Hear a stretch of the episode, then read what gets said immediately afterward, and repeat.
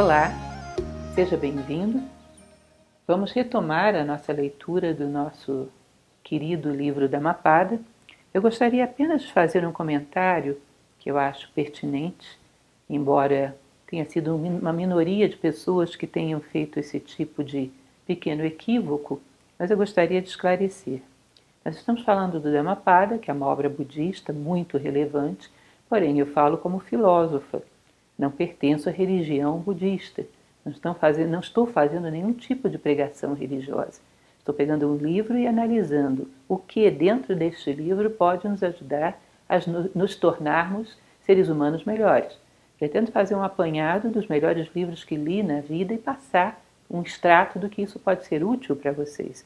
Não tem nenhuma conotação ideológica ou teológica, não pertenço a nenhuma corrente budista, eu sou uma filósofa. E o filósofo busca a verdade, esteja ela onde estiver. Apenas esse pequeno esclarecimento inicial eu acho válido. Hoje, então, damos seguimento à nossa leitura do ponto em que partimos, a partir do capítulo 5. Lembrem-se, esse início não vou ficar repetindo sempre. Nós falamos que o Dhammapada é uma obra evidentemente baseada em Siddhartha Gautama, ou Buda, teria sido uma compilação dos seus escritos, e ele pertence dentro de uma estrutura de livros sagrados aquilo que a gente chama de Tripitaka, os três cestos, que foram as compilações que foram sendo feitas dos seus ensinamentos ao longo da história. O primeiro concílio, logo depois da morte de Buda, Pataliputra, esse primeiro concílio se fez uma compilação de dois dos cestos e um deles, que é o mais importante para a gente, que é o Sutta Pitaka, dentro dele existe o Kudaka Nikaya, que é composto de 15 livros, e um desses livros é o Dhammapada. Só para recapitular, assim, nos posicionarmos. E esse Dhammapada, que faz parte então do Sutta Pitaka, teria sido descrito, teria sido ditado por um dos principais discípulos de Buda, que era Ananda, que era seu primo e também um discípulo muito leal ao longo de toda a sua vida de pregações. Então, nós vimos na, nosso último encontro a respeito do domínio da mente, uma série de considerações que são bem próprias do budismo. Hoje vamos seguir com o capítulo 5. Ele vai falar a respeito do desejo de viver, da insensatez de não considerarmos as consequências dos nossos atos e como esse retorno, que dentro da tradição indiana é chamado de karma, volta para nós com toda a intensidade. Então, capítulo 5, o insensato, Balavaga. 60. Longa é a série de nascimentos e de mortes para os insensatos presos à ilusão dos desejos e que desconhecem a verdadeira lei, o caminho. Então, obviamente, nós estamos tratando de uma tradição, há quem às vezes coloque isso em dúvida ou entenda mal, mas o fato é que nós estamos tratando de uma tradição que considera a existência da reencarnação. Agora, é necessário acreditar na reencarnação para aprender com Dhammapada? Não. Você pode considerar que tudo isso aconteça numa única vida. Dá no mesmo. Simplesmente o que você tem que admitir disso que ele está falando aqui é que a lei do karma, que vem do hinduísmo, encaixa-se muito bem nessa situação. Ou seja, quanto mais nós fazemos aquilo que contraria a lei, mas isso nos prende à terra para aprendermos essa lição e corrigirmos o nosso rumo. O karma não é punitivo, ele é educativo. Ele nos prende à experiência terrestre, muitas vezes dolorosa, para que possamos encontrar as causas dos nossos erros, conscientemente perceber o segredo da vida e corrigir os nossos rumos. Então, numerosas, longas séries de nascimentos e de mortes, às vezes longas séries de dores, de perdas, de angústias, até que o homem chegue a encontrar o reto caminho o caminho da lei, o caminho do Dharma. 62. Verdadeiramente, nem nós pertencemos a nós mesmos, muito menos filhos e riquezas. Isso é uma coisa interessante porque muitas vezes é confundida em relação a essa tradição. Entende-se que o budismo tem uma certa frieza para não se envolver com as coisas por medo de perdê-las. Não é verdade. O budismo ensina uma depuração, o Dhammapada ensina uma depuração do amor, de tal maneira que você dê o melhor aos seres que ama, mas não tenha desejos de possuí-los. Do desejo vem a carência, da carência vem um sacrifício exagerado, e desse sacrifício exagerado mais adiante vem a cobrança. fiz tanto por você, ou seja, querendo receber uma contrapartida daquilo que foi dado. Ele não diz que a gente não ame os filhos, que não ame as coisas boas da vida, que não ame até os seus bens, mas simplesmente que beneficie as coisas, que é aquilo que é próprio do amor mais elevado, e desde que a vida flua. Como dizia Gibrão, os teus filhos não são teus filhos, são filhos da vida, são arremessados com o arco dos pais em direção ao futuro, não são posse nossa. Então dê o melhor não só aos filhos, mas a tudo aquilo que passa pela sua vida. Mas não se sinta dono. Como ele vai dizer mais adiante, não somos donos nem de nós mesmos. E o amor mais elevado é aquele que não deseja, não tem posses, não tem carências, não espera contrapartida, um amor de mão única, dá sem esperar nada em troca. Esse nível mais elevado nós alcançamos quando superamos todo tipo de posse, ou seja, um sábio, mas podemos já começar a caminhar nessa direção. Libertar aquilo que amamos. 63. O insensato que se julga um sábio, este sim é verdadeiramente um tolo. Tem uma passagem de Platão que ele diz: O maior impedimento para a sabedoria é achar que já se sabe. E isso é um fato, porque quando você percebe a sua própria ignorância, está aberto para o aprendizado. É um observador atento, um aluno atento para todas as lições da vida. Quando você acha que já sabe, se fecha e não aprende mais nada. Fecha-se para o espetáculo da vida, não aprende mais nada. E aí fica impossível, se torna uma pessoa dogmática. Impossível de aprender. Lembrem que Sócrates, que era um filósofo de muito nível, muito especial, sua principal frase era: só sei que nada sei. Então, esse é um elemento que tem que ser valorizado. Hoje é pejorativo dizer: olha, eu ignoro, eu sou um ignorante em relação a muitas coisas. Isso é um sinal de lucidez e sensato, porque, digamos ou não, saibamos ou não, todos nós somos, sobretudo, ignorantes. Aquilo que sabemos é muito insignificante, muito pequeno diante daquilo que há por saber. E essa condição não nos deve envergonhar, é um sinal de lucidez. Estou buscando o conhecimento, mas nesse momento ignoro. Qualquer, fora, qualquer coisa fora disso gera uma cegueira perigosa. 64. Mesmo convivendo a vida toda com um homem sábio, o nécio percebe tão pouco do caminho da sabedoria como a colher percebe o gosto da sopa. Percebam como isso é interessante tão pouco. Um homem ignorante, um nécio, vivendo ao lado de um grande sábio, percebe tão pouco, aprende tão pouco quanto a colher percebe o gosto da sopa. Pare para pensar ao longo da história quantos grandes homens, quer na área da ciência, quer na área da arte, quer na área mística, foram reconhecidos por um grande número de contemporâneos ainda em vida.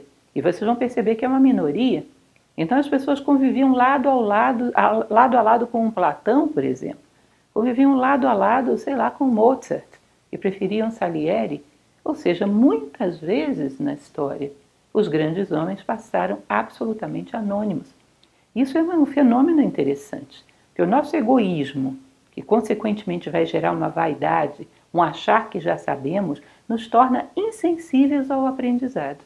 Se existe uma pessoa que eu acho que eu tenho uma certa dose de inveja, inveja filosófica, é daquela pessoa que esteve ao lado dos grandes e os reconheceu. Significa que estava olhando para fora, estava vendo as pessoas, com uma consciência de que não sabia e com desejo de conhecer. Portanto, via o outro. Isso pode parecer uma bobagem para vocês, mas é uma das coisas mais raras que nós temos. Quando estamos muito cegos pelo egoísmo, não vemos o outro. Tudo se torna uma sombra nossa, uma projeção. Como dizia a música lá do Caetano Veloso, Narciso acha feio aquilo que não é espelho. E nós vivemos assim. Ver o outro nos permite ter a sensibilidade, em determinados momentos, de perceber que aqui existe alguém especial. Gibran conseguiu alcançar, por exemplo, o grande poeta Khalil Gibran conseguiu alcançar a projeção que alcançou graças a uma mulher que o viu, Mary Elizabeth Haskell. Ou seja, eu tenho inveja dessas pessoas que são capazes de ver o outro e perceber a necessidade do outro, a dor do outro, a grandeza do outro. Isso em si já é uma qualidade excepcional. Então eles dizem que os ignorantes são tão fechados na sua ignorância, na sua concepção de que já sabem, que são como uma colher que toca sopa, não sentem o gosto, ainda diante do maior dos sábios. 66. Os insensatos que acreditam serem sábios são inimigos de si mesmo.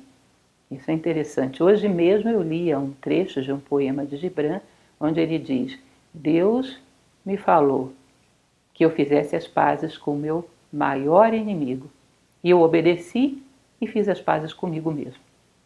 É mais ou menos o que ele diz aqui: somos inimigos de nós mesmos quando sofremos daquilo que Jung chamava de inflação do ego. O que, que significa isso? Eu estou subindo uma escada, estou no primeiro degrau e acredito que estou no décimo. Me comporto como se estivesse no décimo. E se eu te oferecer o segundo degrau, você não quer, você quer o décimo segundo. Bom, não vai ter nem o segundo, nem o décimo segundo e talvez desequilibre e perca até o primeiro nessa loucura de não se enxergar, não ver de onde está partindo. Como muitas vezes já falei para você, se você quer se deslocar, você tem que saber onde você está e aonde você quer chegar. Senão não tem condições. O básico de uma viagem é saber o ponto de partida e o ponto de chegada. Se você acha que já está no meio do caminho, não vai chegar. Não vai se localizar dentro do mapa da vida. 72. A maldade do insensato aumentada pela sua esperteza, perturba sua mente e aumenta sua ruína. Eu achei isso bem interessante, porque você pega dois elementos, a maldade aliada à esperteza. Isso parece muito, lembra muito Kant, quando ele diz que a única virtude que é boa em si é a boa vontade. Todas as outras podem ser utilizadas tanto para o bem quanto para, para o mal. Bom, esperteza é uma virtude. A pessoa ser esperta, sagaz, perceptiva é uma virtude, mas se essa virtude se alia à maldade, a um caráter mal, mal formado, é uma faca na mão de uma criança. Ela vai se ferir e pode ferir os demais. Então, quando a maldade, quando o caráter está muito doente, muito debilitado, quando a maldade impera na personalidade de alguém, na formação de alguém, toda vez que você qualifica, você coloca armas na mão dessa maldade. Daí aquele critério que havia né, na concepção platônica de educar, em primeiro lugar, formando e depois informando. Não dar o conhecimento em mãos inadequadas. Tá? Então, a maldade no insensato, qualquer coisa que você coloque nele, se ele é esperto, se ele é sagaz, se ele é criativo, só vai potencializando a sua maldade. 75. Existe um caminho que leva aos bens terrestres e outro que leva ao nirvana. Sabedor disso, o discípulo do Supremo Iluminado não aspira a honras, mas se esforça na vigilância para a libertação. Entendam que isso é importante entender. Não se trata que a pessoa tenha que ser um asceta e que se livre de todos os bens materiais. Isso para um asceta está bom, mas para um homem comum isso não é necessário. Não são os bens materiais que nos fazem mal nem nos corrompem, mas o uso que damos a eles. É um pouco daquilo que se atribui a, a Vitor Hugo, que ele diria que nós temos que de vez em quando colocar os nossos bens materiais na nossa frente para perceber quem manda em quem. Então imagine que você tem uma trajetória que busca ser, ser virtuoso, ser bondoso, ser um sábio um dia. Se você quer ser um sábio, o ter no meio do caminho é válido. Se eu quero ajudar as pessoas, quero ser generosa e tenho meios, vou conseguir isso com mais facilidade. Se eu quero ser uma pessoa justa e tenho meios para poder fazer essa justiça alcançar as pessoas, isso é válido, se potencializa. Ou seja, o ser como finalidade, o ter no meio do caminho ajuda. Agora, se você tem o ter como finalidade, qual é o sentido da minha vida? Ser o homem mais rico do mundo. O ser no meio do caminho às vezes atrapalha. Imagina se você é honesto, é justo, é fraterno, é generoso e quer ser o homem mais rico do mundo. Bom, não vai dar. Porque quando acumular alguma riqueza, vai ter que compartilhar com um monte de gente. Percebam bem isso. Objetivo de vida, ser. O ter cabe como meio. Objetivo de vida, ter. O ser não cabe como meio. Isso é que é importante que a gente perceba. Não é que a gente não tenha as coisas, mas que as coisas não tenham a nós, não nos possuam, não nos manipulem. Nós não estamos aqui pregando ascetismos, porque isso seria, mais uma vez, inflação do ego, como diria Jung, porque não é momento para ascetismo. É momento para um básico autoconhecimento, lucidez e foco, saber onde queremos chegar na nossa vida. Para que não cometamos exageros, porque não é incomum interpretações exageradas desses versos. Capítulo 6. O sábio Panditavaga. 76. Considera quem te aponta os defeitos como se te desvendasse tesouros. Segue o sábio que te reprova os erros. Na verdade, estar em tal companhia é um grande bem e não um mal. Percebam que uma coisa é um crítico, outra coisa é um sábio, outra coisa é um bom amigo.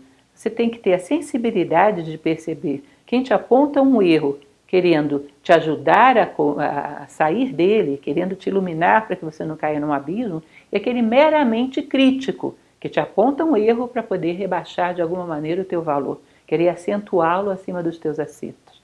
Temos que, num determinado momento, aprender a, a discernir, a ter sensibilidade, para que não nos fechemos em direção a qualquer aprendizado que possa vir. Às vezes, quando olhamos para trás, lembramos de um professor, ou de um parente, ou mesmo de um pai, que nos apontou um erro, e aquilo foi um divisor de águas na nossa vida, que nos permitiu ver, constatar, refletir, amadurecer e superar. Portanto, foi de um valor excepcional. Um elogio não teria sido tão útil. Mas nós temos que aprender a, a assimilar e perceber quando é uma crítica construtiva, que realmente nos orienta em direção ao crescimento, e quando é meramente uma morbidez que quer nos alfinetar. Não podemos nos fechar em relação a qualquer tipo de correção. Cícero, quando fala sobre amizade, fala sobre isso também, eu acho lindo, porque um amigo deveria, deveria ser exatamente isso ele que bate no teu ombro e diz: opa, por aí não, rapaz. O que, que você está pensando? Está louco? Isso não tem sentido. Você esqueceu quem você é? quem tem um amigo que é capaz de fazer isso tem uma joia. E hoje nós queremos aqueles que nos adulam, que nunca são amigos. E são os primeiros que correm quando você de fato cai no abismo. Então, esse discernimento de não se negar à crítica, mas saber separar, como se diz no cristianismo, o joio do trigo. 78. Não tenha por amigos os que praticam o mal. Outro verso que é bom para ser levado a interpretações radicais. Não ter por amigo não significa que você não vai ter compaixão, não vai ajudar a pessoa, não vai incluí-la no seu coração, porque do ponto de vista dessa e de muitas outras filosofias, a missão do homem é ter toda a humanidade, toda a natureza dentro do seu coração mas cada coisa na distância e no ritmo correto. Já dei muitas vezes esse exemplo para vocês, mas vale a pena repetir, que é o exemplo do Sol com os planetas. Sol dá vida todos os planetas, aqueles que detêm vida, evidentemente. O Sol ilumina, aquece todos eles, porém, ele não gruda nenhum deles em si. É cada um na sua distância e no seu ritmo. Cada coisa na sua distância e no seu ritmo dá para você iluminar todo mundo. Se você fala, por exemplo, da onça do Pantanal, eu seria capaz, garanto que vocês também, de assinar um abaixo assinado defendendo a preservação dela, de querer a preservação dela e até querer contribuir de alguma forma. Mas isso não significa que eu vou colocar a onça do Pantanal dentro do meu apartamento. Isso seria insensato. Então nós temos que amar, mas saber manter as coisas, cada uma no seu lugar, cada uma no seu papel, que isso é um conceito de justiça platônico, inclusive. Então, para minha intimidade, para aquela pessoa que me orienta quando eu estou caindo e que eu possa orientá-la e que compartilha dos meus sonhos, ou seja, um verdadeiro amigo tem que ser algo muito bem selecionado. Agora, solidário, é, compassivo com todos, isso não pode excluir ninguém. É um mundo que temos que caber todos e caber harmoniosamente, mas cada coisa no seu lugar. Todas as células cabem no meu corpo, mas cada uma no seu lugar. Tá? Então, selecionar bem aqueles que chamamos de amigos para que essa relação seja construtiva. Isso é uma coisa interessante que também tem a ver com a lei do Dharma e do Karma indiana, que diz o seguinte, que existe um Dharma e um Karma coletivo. Há pessoas que se unem para ajudarem uma a outra a crescerem. E há um karma coletivo. Há pessoas que se unem e uma prende a outra e ninguém cresce. Nós temos que saber em nome de que nós nos unimos aos outros. As nossas relações mais íntimas e mais profundas têm que ser de solidariedade para crescermos juntos. E isso chamamos de amizade, de amizade filosófica. 81. O sábio se mantém imperturbável diante das censuras ou dos elogios. Também é uma coisa importante para entender. Não há mal que se censure ou se elogie alguém, evidentemente com o devido critério Isso, inclusive, quando uma pessoa tem valor, a gente se sente até obrigado moralmente a fazê-lo. Agora, elogios exagerados ou críticas exageradas não são indicadas nem para quem as profere, nem para quem as recebe. Entendam que todo o processo de evolução consiste em nós valorizarmos o nosso ser sobre essa embalagem material que habitamos no mundo. Se começamos a dar um valor excessivo a essa embalagem, num determinado momento, começamos a esquecer do ser. Nosso foco se volta para ela. Todo o processo de adquirir sabedoria consiste em mergulhar e encontrar a si próprio. Tudo aquilo que nos puxa para fora e nos prende aí está atrasando o nosso caminho. Então nós temos que entender, nós lembramos um pouco daquele musical do Fantasma da Ópera, onde havia ali o Eric, para quem conhece o musical, que puxava a consciência de Christine para entender o belo, para expressar o belo, e o palco com o Raul, que era o seu, digamos assim, maior fã, que puxa Christine para querer o reconhecimento no palco da vida, querer os aplausos, e no determinado rouba Christine de Raul, perdão, rouba Christine de Eric, que era a sua essência, seu eu mais profundo que se expressava através da sua voz. Esse espécie de mito moderno, que é o fantasma da ópera, mostra isso. Tá? Que tudo aquilo que nos puxa para valorizar excessivamente a personalidade ou para ficar excessivamente preocupado com as falhas e defeitos da personalidade, sem dar a isso um toque educativo, pode nos prender na matéria. E temos que ter cuidado com isso, não ter tanta sensibilidade a críticas e a elogios. Não somos nós quando brilhamos, o que brilha é a voz de Eric através da nossa garganta.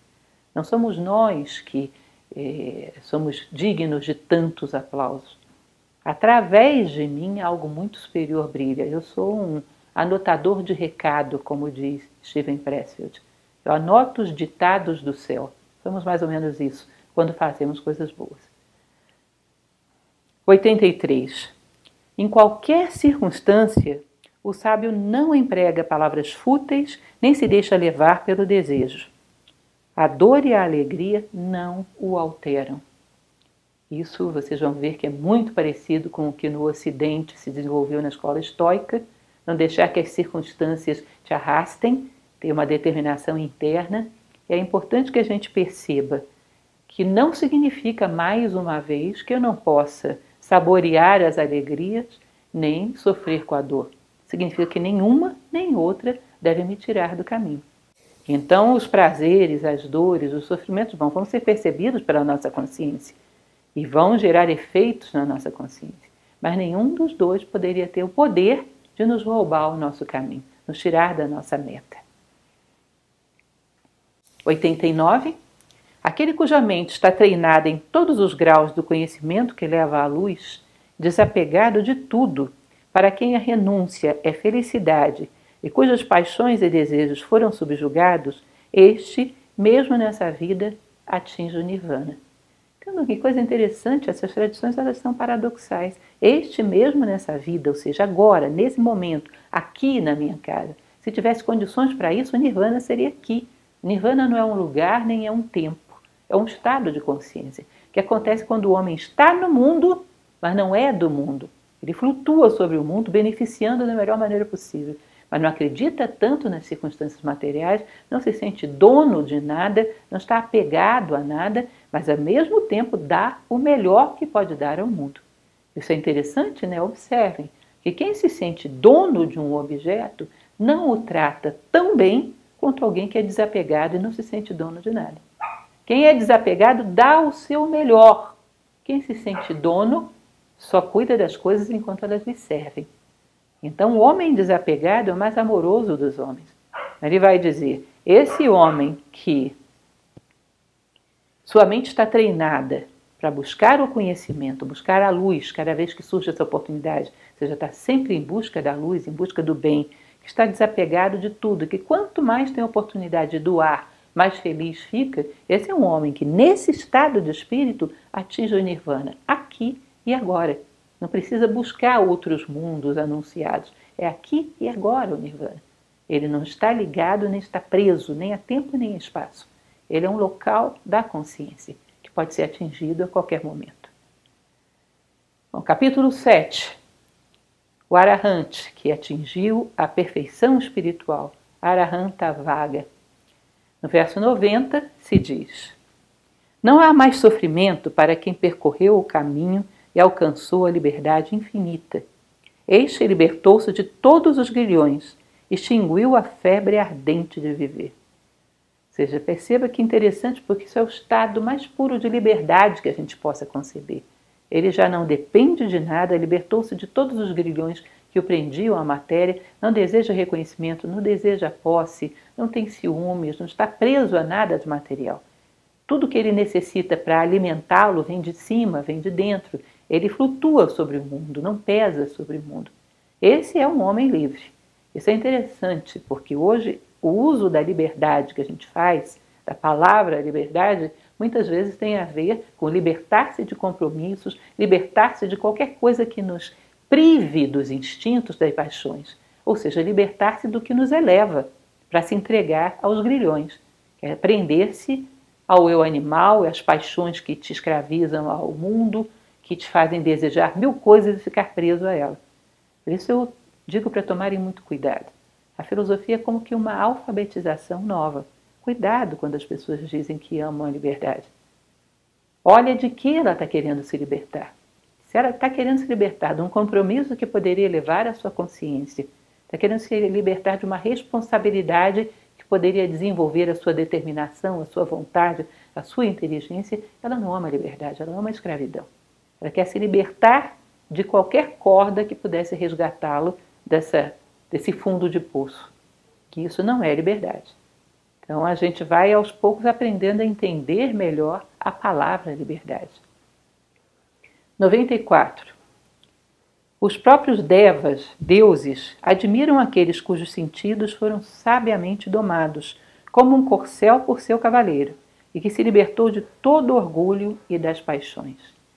Então, às vezes a gente vê em filmes, porque eu não sou dessa área, não entendo muito, mas as pessoas que montam cavalos, que participam de corridas, que veem aquele corcel bravio, impetuoso, ele pode ser muito bom para uma corrida, mas ele tem que se deixar dominar pelo cavaleiro, porque senão não serve. Por muito que ele seja bravio, ágil, se ele não obedece ao comando do cavaleiro, não serve para participar de uma corrida, uma competição esportiva, por exemplo. Mais ou menos isso é na vida. Não participamos de uma competição nem de uma corrida, mas temos uma meta, temos que chegar a algum lugar. Estamos aqui para nos realizarmos como seres humanos, chegarmos à plenitude da condição humana e beneficiarmos o máximo de pessoas possível com isso. Dar exemplo para quem segue atrás. Essa é a nossa meta, valores, virtudes e sabedoria. Para chegarmos lá, precisamos de um cavalo que obedeça ao nosso comando. Então, quando nós concebemos, às vezes, liberdade, quando falávamos ainda há pouco, é deixar o cavalo selvagem. Quanto a verdadeira liberdade é domar o cavalo. Paixões Bom, elas são saborosas, mas que não me arrastem para fora da minha identidade, dos meus princípios e dos meus valores. É como um bom chocolate, eu gosto, mas não vou trocar o meu sentido de vida por uma barra de chocolate, nem por uma fábrica deles. Ou seja, que isso esteja subordinado, não eliminado, mas subordinado à vontade da nossa consciência mais elevada. 97. Entre todos, o mais excelente dos homens é o que não tem fé cega conhece o não criado, nirvana, renunciou a todo desejo e rompeu os grilhões do mundo, destruindo os elementos dos novos nascimentos. Lembrem daquilo que a gente falou na primeira palestra, no início, que a concepção do budismo não é melhorar as condições do caminhante no futuro, é libertá-lo desse caminho material, fazendo não necessitar mais estar no mundo. E para isso entender o jogo de forças do mundo e não desejar mais não desejar mais participar desse jogo, querer entrar num estado de harmonia com o todo, servir ao todo e não participar mais dessa corrida permanente por beneficiar apenas a parte. Montinho assim de matéria orgânica que chamamos de pequeno eu. Então, superar essa grande corrida vai exigir dos homens algumas condições. Em primeiro lugar, se você quer se fundir a unidade, tem que acreditar que a unidade existe, é possível e praticá-la neste momento da melhor maneira que você pode. Qualquer tipo de fé cega fragmenta o mundo.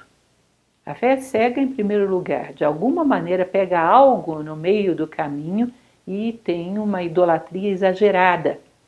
E essa idolatria faz com que, ao invés de evoluirmos em direção aos seres, queiramos que eles nos repoquem, nos puxem para cima. Isso não é positivo. Falei para vocês de São Francisco de Assis. Se eu tenho a estátua de São Francisco de Assis e me inspiro nele para ser melhor, bom. Se eu tenho a estátua de São Francisco de Assis e não faço nada, espero que ele resolva os problemas para mim, já não é tão bom. Então, todo tipo de fé cega, de uma certa maneira, transfere para algum ser a nossa responsabilidade de crescer. E nós nos acomodamos. E além de uma série de outras consequências que não vou entrar em detalhes. Fé cega é uma das coisas que o Dhammapada pede que o homem evite. Tá? Uma coisa é a admiração, é um amor devocional por um ser muito grandioso. Outra coisa é a fé cega que vocês sabem que já teve consequências históricas desastrosas. Além de se libertar do desejo, das paixões, de tudo aquilo que o apega ao mundo e o faz sentir-se dono de alguma coisa. Capítulo 8 Melhor do que milhares, sarraça vaga. Verso 100 Melhor do que mil palavras vãs é uma simples palavra que dá paz a quem a ouve vivo repetindo isso, acho isso maravilhoso. Mais do que mil palavras vãs, uma única palavra que dá paz a quem a ouve. Eu me preocupo muito em pensar, a essa altura da minha vida, já falei essa palavra? Já dei o meu recado? Já agreguei alguma coisa ao mundo? Nós temos à nossa volta muito ruído. Quantas palavras reais existem à nossa volta? Para para pensar quantas palavras reais você ouviu na sua vida.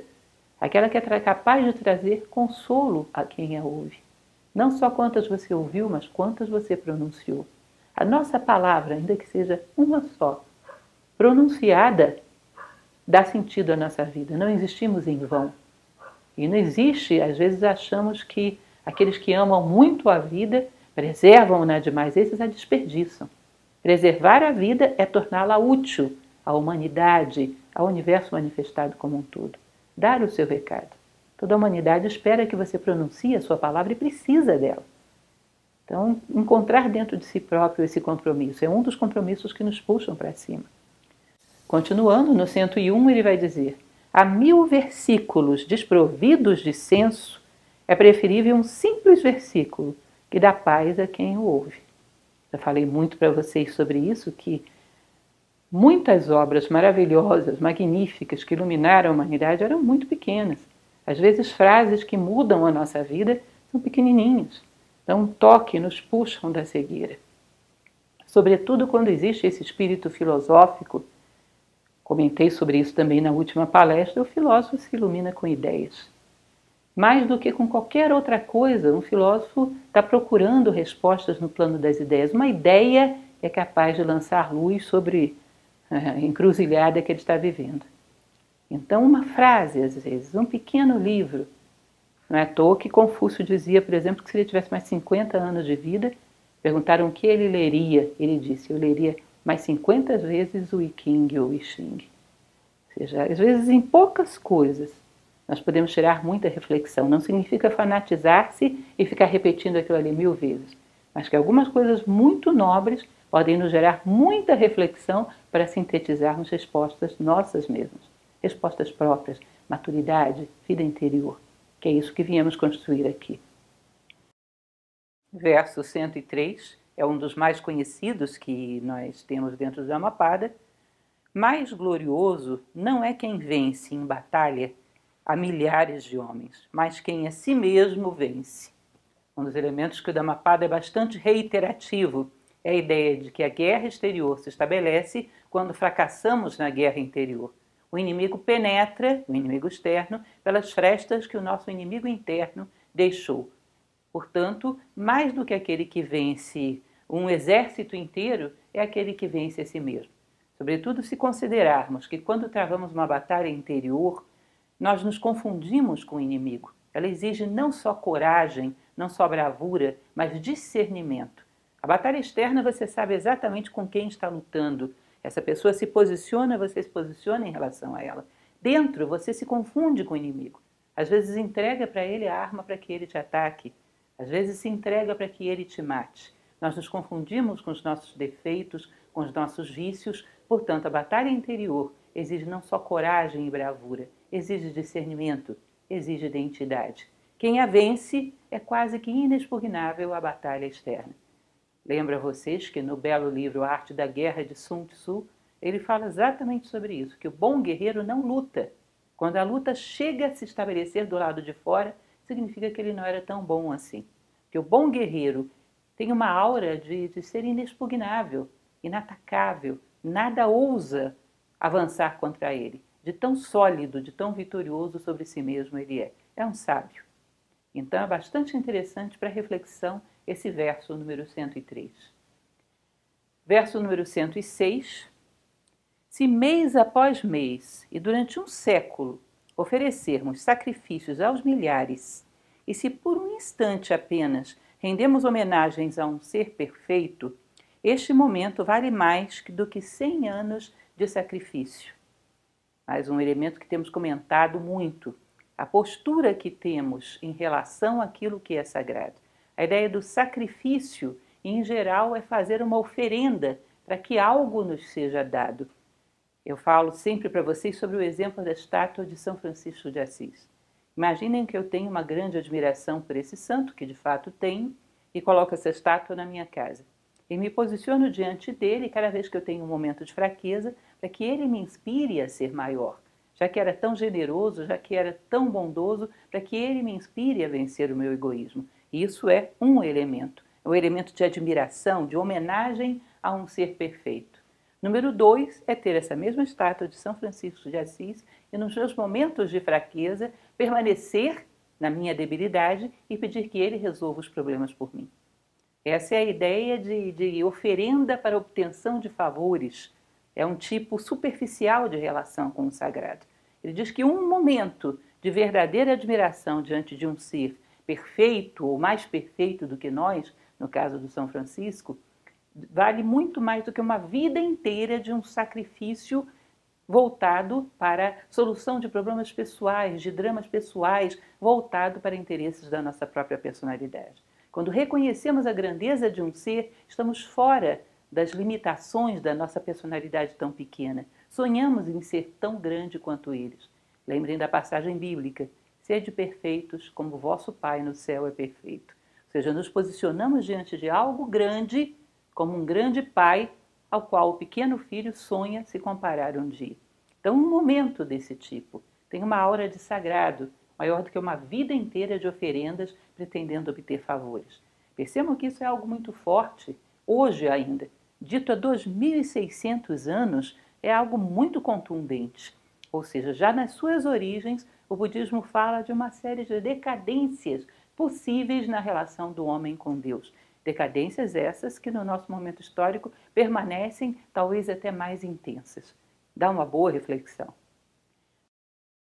Verso 110 vai falar: mais vale um só dia vivido na virtude e na meditação que cem anos entregue às paixões.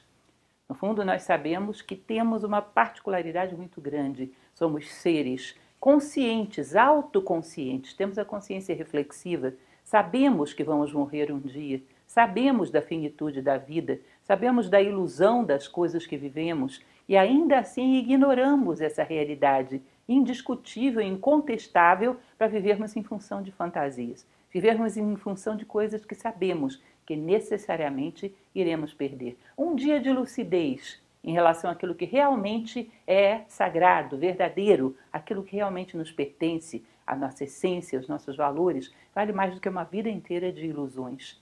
Então percebam, reitero algo que já falamos no momento atrás. Vamos refletir sobre o tempo. O que é muito tempo? O que é viver muito? É viver uma vida de 100 anos, totalmente voltado para os nossos egoísmos e os interesses egoístas da nossa personalidade, ou um dia de lucidez. Provavelmente preferiríamos estar ao lado de um homem lúcido por um dia do que de um homem superficial por 100 anos. Mais adiante ele vai falar também a respeito desse grande dessa grande oportunidade de estarmos perto dos bons, como isso deveria ser brindado com uma das melhores oportunidades na vida. Nos dão um referencial de quão grande podemos chegar a ser. E não pensem que é estar perto fisicamente, porque nós podemos chegar a estar tão próximos, por exemplo, de um Confúcio ou de um Platão, que nos sintamos mais perto deles do que do nosso vizinho de porta. A proximidade não é uma coisa meramente condicionada ao tempo e ao espaço da maneira como conhecemos. Continuando, 111 a 115 eu resumi porque são uma série de versos muito semelhantes, muito parecidos. Ele vai dizer que mais vale um só dia vivido na sabedoria, na meditação, na coragem, no esforço correto, na contemplação do caminho para a superação da morte, na contemplação da verdade suprema, um só dia, do que cem anos entregues à insensatez, ao descontrole, à indolência, à dissipação, à ignorância do transitório, à ignorância do caminho e da verdade suprema. Seja um só dia dotado de significado justifica uma vida. É incrível a gente pensar que uma vida relativamente longa para os nossos padrões de tempo possa não ter um único dia dessa qualidade. Um dia como esse justifica uma existência inteira. Já não se viveu em vão. De vez em quando deveríamos nos voltar para trás para perceber quando foi esse nosso dia. E se ainda não foi, quando será? Esses nossos esforços têm sido direcionados para construir essa obra-prima da existência humana, que é o nosso dia perfeito. O dia que vai valer a nossa presença na vida, o dia que vai nos justificar como seres humanos. Pelas vossas obras vos reconhecerei. Que dia vai ser esse que as pessoas vão olhar e vão dizer: aqui passou um ser humano? Já construímos esse dia? Ou ainda está por vir? Estamos caminhando para ele? Então, dá também uma excelente reflexão forte. Esse livro, cada verso, obriga que a gente repense toda a nossa vida. Esse é um dos livros que nos vira pelo avesso e é necessário. Temos que ver o que existe dentro de nós em todos os seus detalhes. É um momento de coragem, de confrontação consigo mesmo. Continuando, no capítulo 9, nós vamos falar sobre o mal, Papa Vaga. 116. Apressa-te para o bem, deixa para trás os maus pensamentos. Fazer o bem com lerdeza é comprazer-se no mal. Ou seja, nós temos que estar atento não só às nossas omissões por não querermos fazer, mas as nossas omissões por perdermos o compasso natural da vida. Existe um conceito dentro do, do, da lei do karma indiano que fala sobre o karma futuro. Imagine que você siga na velocidade que te é própria em direção ao futuro, sem pressa e sem pausa, mas caminhando sempre na direção da construção de si próprio. Num determinado momento no futuro, você vai cruzar com uma pessoa que necessita de você. Uma pessoa para quem você é a última chance. Se perde o tempo no meio do caminho, não vai estar presente para esse compromisso. E talvez essa última oportunidade tenha sido perdida para essa pessoa e o passo seguinte seja um abismo. Entendam, o futuro nos chama.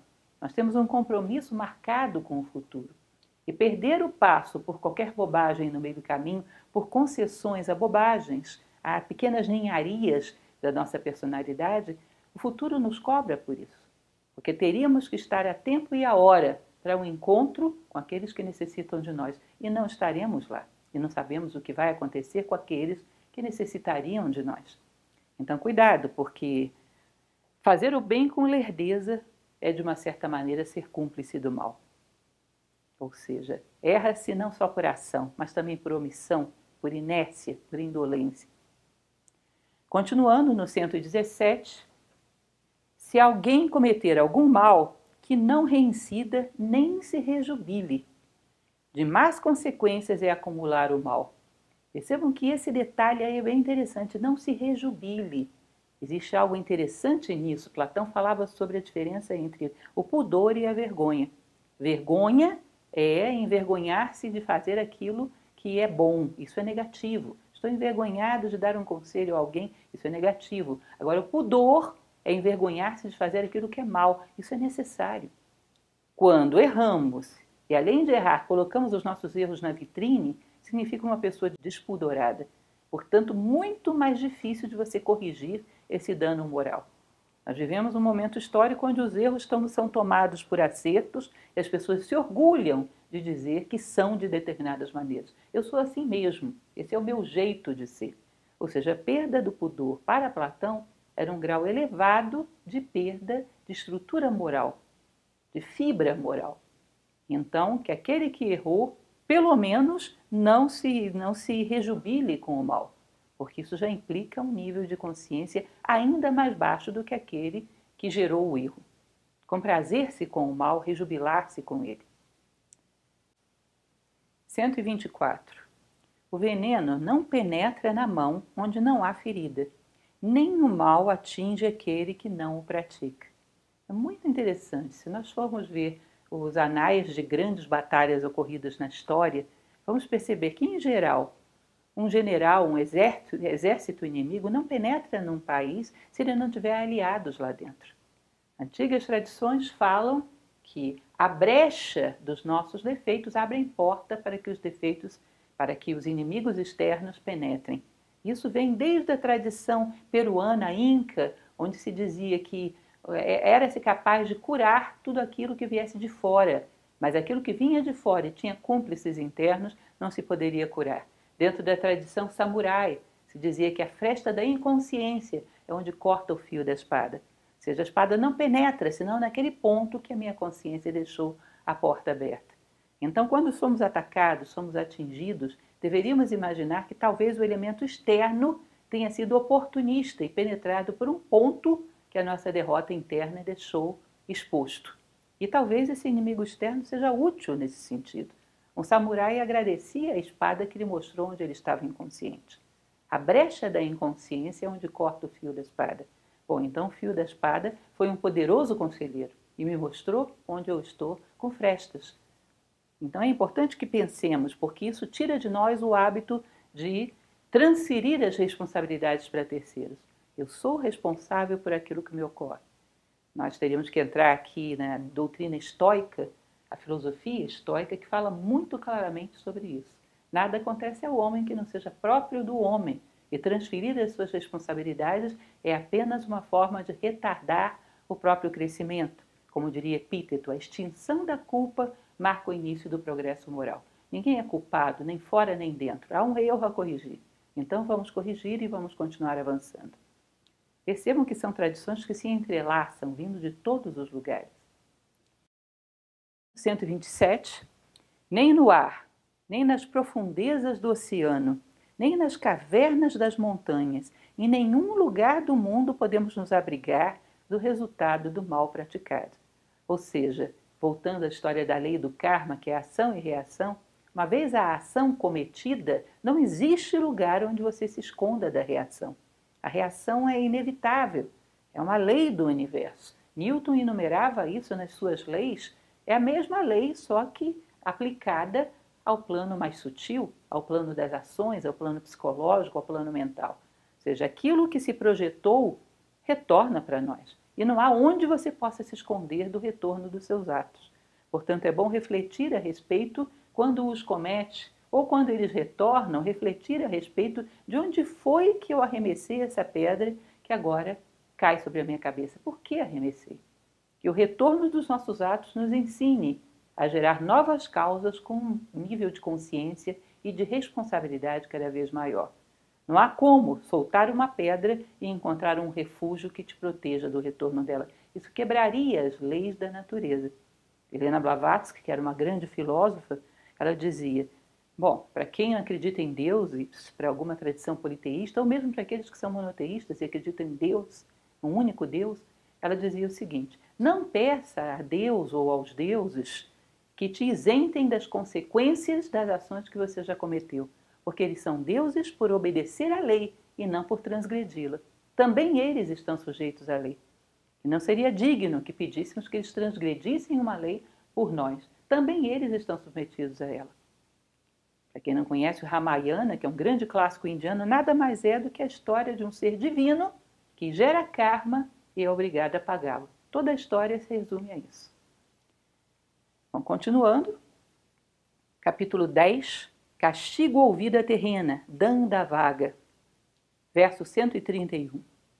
Aquele que, em busca da própria felicidade, faz sofrer a outros que também a desejam, não a encontrará nesta vida nem em outra qualquer. Isso eu posso considerar, e muitas vezes uso isso em palestras de ética, quase como um axioma ético. Nunca a tua felicidade deve depender do sofrimento alheio. Nunca a tua alegria deve depender da dor alheia. Se nós levássemos isso a sério, muitos problemas graves que temos na sociedade atual seriam resolvidos, como, por exemplo, a nossa noção de vitória. Em geral, hoje, a nossa vitória depende do fracasso de muitos. É estar no alto de um pódio sustentado por vários derrotados. Necessitamos que alguém sofra para que nós nos alegremos. Isso é imoral como base. E esse princípio moral bem seguido nos levaria à fraternidade. Reflitam sobre isso. Nunca o nosso prazer deve depender da dor alheia. Nossa felicidade da humilhação, do sofrimento de qualquer ser. Deveríamos refletir e cada vez mais implantar, porque esse é um princípio moral que nos conduz por um caminho curto até a fraternidade. 133. Nunca uses palavras pesadas. Cedo ou tarde, a réplica vem e traz o sofrimento de volta, como quem arremessa poeira contra o vento. O professor Jorge Ângelo Livraga, que é o fundador de Nova Acrópole, ele falava uma coisa muito interessante, que é o princípio da diplomacia, que é introduzir a sua vontade no mundo com o mínimo dano. Ou seja, dizer o que é justo que se diga, mas preocupando-se em não gerar dano preocupando-se em dizê-lo da maneira mais suave possível, fazendo aquilo que deve ser feito, mas preocupando-se em não ferir. Nós cotidianamente percebemos que às vezes uma mesma frase, façam esse exercício, já fiz isso dentro de aula de oratória, por exemplo, uma mesma frase dita por pessoas diferentes, essa não ofende e essa ofende. Porque por trás tem toda uma carga emocional, tem todo um, digamos assim, uma falta de cuidado, de atenção aos sentimentos alheios ainda que seja palavra por palavra, num tom de voz que você se preocupe em fazer parecer mais ou menos equivalente. Mas o que está por trás, fere nesse caso, não fere naquele. Então nós deveríamos tentar introduzir a nossa vontade no mundo com o mínimo dano. Isso é diplomacia, uma virtude que hoje é tão pouco entendida e confundida com hipocrisia. Pisar no mundo como quem pisa num papel de seda, nosso professor Michel Echenique, que trouxe Nova Acrópole para o Brasil, ele falava sobre isso, que os grandes sábios andavam sobre uma folha de papel de seda, sem deixar nenhuma marca, mas não deixavam de caminhar pelo mundo.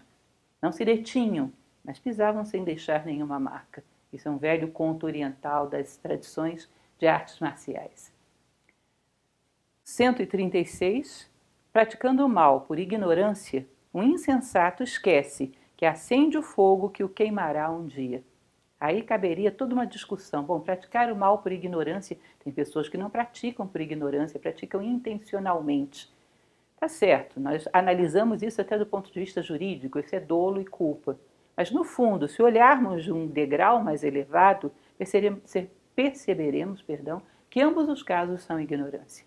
Achar que o mal do outro pode te trazer algum benefício é uma ignorância maior e de maiores consequências do que aquele que simplesmente erra por displicência, por imperícia, por imprudência. Então, ambos os casos são ignorância. Uma ignorância mais arraigada no caso daquele que tem a intenção. Uma ignorância que ignora as leis fundamentais da vida. Então, olhando de um ângulo mais alto, é uma ignorância até mais ferrenha e difícil de combater. No fundo, todos os erros são filhos da ignorância, que é o maior dos males. 141 o costume de andar nu, os cabelos trançados à maneira dos ascetas, os jejuns, o dormir no chão ao relento, o cobrir-se com cinzas ou poeira, o sentar-se imóvel nos calcanhares em penitência e prosternações. Nada disso purifica o mortal que não se purificou do desejo e da dúvida. Vejam, mais uma vez eu chamo a atenção de vocês sobre como isso é ousado e atual. Ele vai falar de uma série de ostentações de devoção, de, de reverência ao sagrado, que não tem nenhum reflexo interno e que não contam nenhum ponto em direção à evolução humana, não contam nenhum ponto em direção ao ideal. Lembrem daquilo que eu falava para vocês, fazendo um paralelo com a mitologia grega, que nós temos o tempo de Cronos e o tempo de Zeus. E antes disso, o caos e Uranus. E nós, quando perguntamos onde estamos hoje em dia, as pessoas dizem estamos no tempo de Cronos. Nós não estamos no tempo de Cronos. Cronos é tempo medido pelo deslocamento que temos em direção ao Olimpo, ao mundo de Zeus, à eternidade. Se você hoje encontra uma pessoa que tem X defeitos e daqui a 10 anos encontra novamente e ela tem X defeitos, só o biológico cumpriu a sua programação. O psicológico, o mental, o moral, o espiritual está detido no mesmo ponto. Essa pessoa não entrou no tempo. Ela está no pré-tempo, num caos primordial.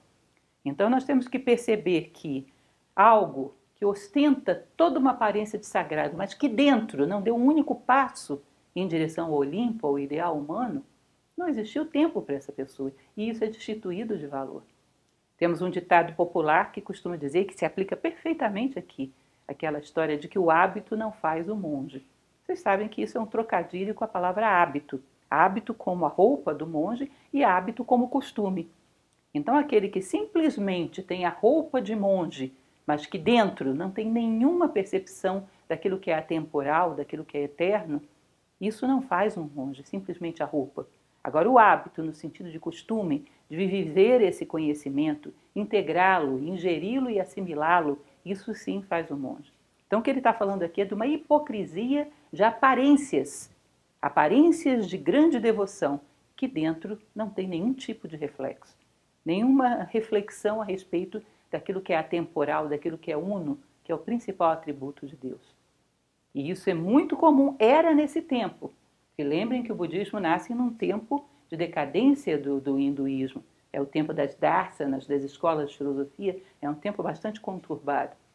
Mas ainda hoje, passados 2.600 anos, ainda brigamos com o mesmo problema.